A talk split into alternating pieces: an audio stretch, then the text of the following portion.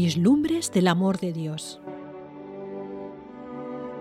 ¿Qué manera más interesante de conocer a Dios que a través de su naturaleza? Priscila y Santiago Tucker nos compartían sus lecturas devocionales en 1984 y hasta el día de hoy atraen a muchos. En estos relatos veremos las maravillas de la naturaleza y cómo éstas nos traen lecciones de valor, autoestima, generosidad, aprecio, amor y por supuesto nos llevan a una integración de Dios a nuestras vidas. Y cómo cada una de sus obras fueron hechas con exactitud quirúrgica y planeadas para la vida del ser humano. Esta es la gran aventura al mundo natural y a los pensamientos de Dios. Curiosidades serán satisfechas, datos increíbles aportados.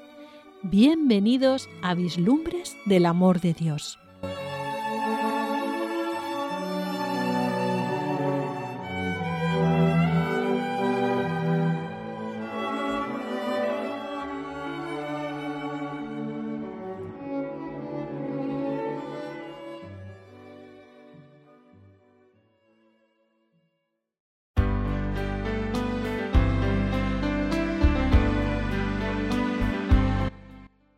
Hoy presentamos Los tesoros de la nieve.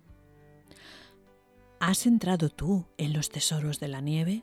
Job 38, 22. En este capítulo, Dios le pide a Job que explique algunos de los secretos de la naturaleza relacionados con hechos familiares, pero misteriosos en muchos aspectos. Habrás escuchado decir que no hay dos copos de nieve que sean idénticos. Por cierto, que eso es así. Pero hay muchas más cosas que podemos aprender de los copos de nieve. La forma y estructura de los copos de nieve están determinadas por la temperatura del aire en el que se forman, por los vientos que soplan durante su formación y por la composición de los vapores a partir de los que nacen. La razón por la que los cristales de nieve siempre tienen seis lados es que se originan del agua la que se presenta en estado sólido, o sea, hielo, únicamente como cristales hexagonales.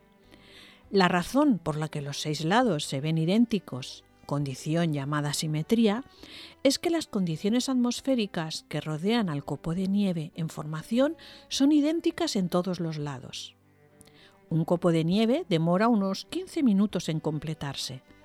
Cada copo se inicia a partir de una microscópica partícula de polvo a la que se adhieren moléculas de agua. Continúa formándose hacia afuera en todas direcciones hasta convertirse en un copo completo.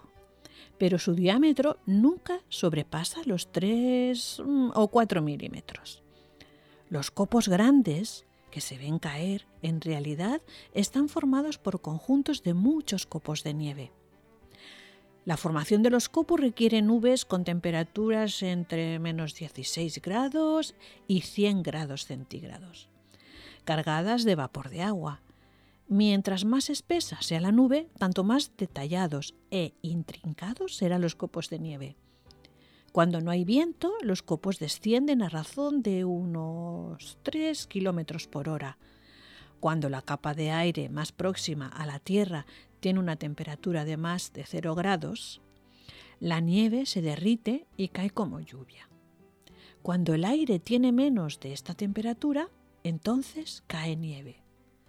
Hay mucho más que se puede aprender de la nieve. Por ejemplo, a diferentes temperaturas los cristales se congelan en formas distintas, pero los científicos no saben por qué. Únicamente Dios conoce todos los tesoros de la nieve. Hasta aquí hemos conocido una nueva vislumbre del amor de Dios. Os esperamos en un próximo episodio.